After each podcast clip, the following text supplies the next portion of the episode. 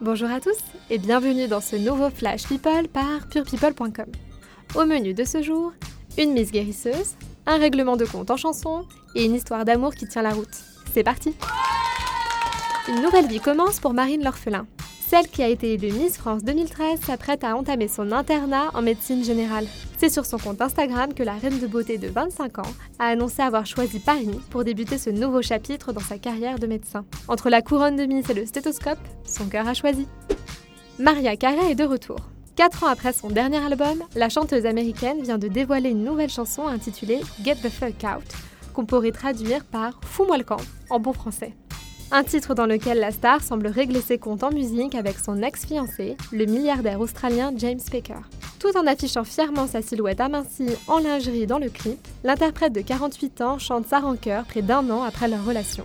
Un cœur brisé et une opération de l'estomac seraient-ils les secrets d'un retour réussi? Seul son classement iTunes nous le dira.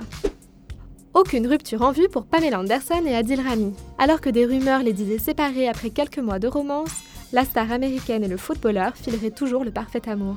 Aussi bien dans un 5 étoiles du 8e arrondissement qu'au luxueux Mandara oriental, le couple a profité de deux soirées en amoureux à Paris, les 10 et 11 septembre. Reste à savoir si le champion du monde ira jusqu'à soutenir sa célèbre petite amie pour sa prochaine chorégraphie dans Danse avec les stars, le 29 septembre prochain sur TF1.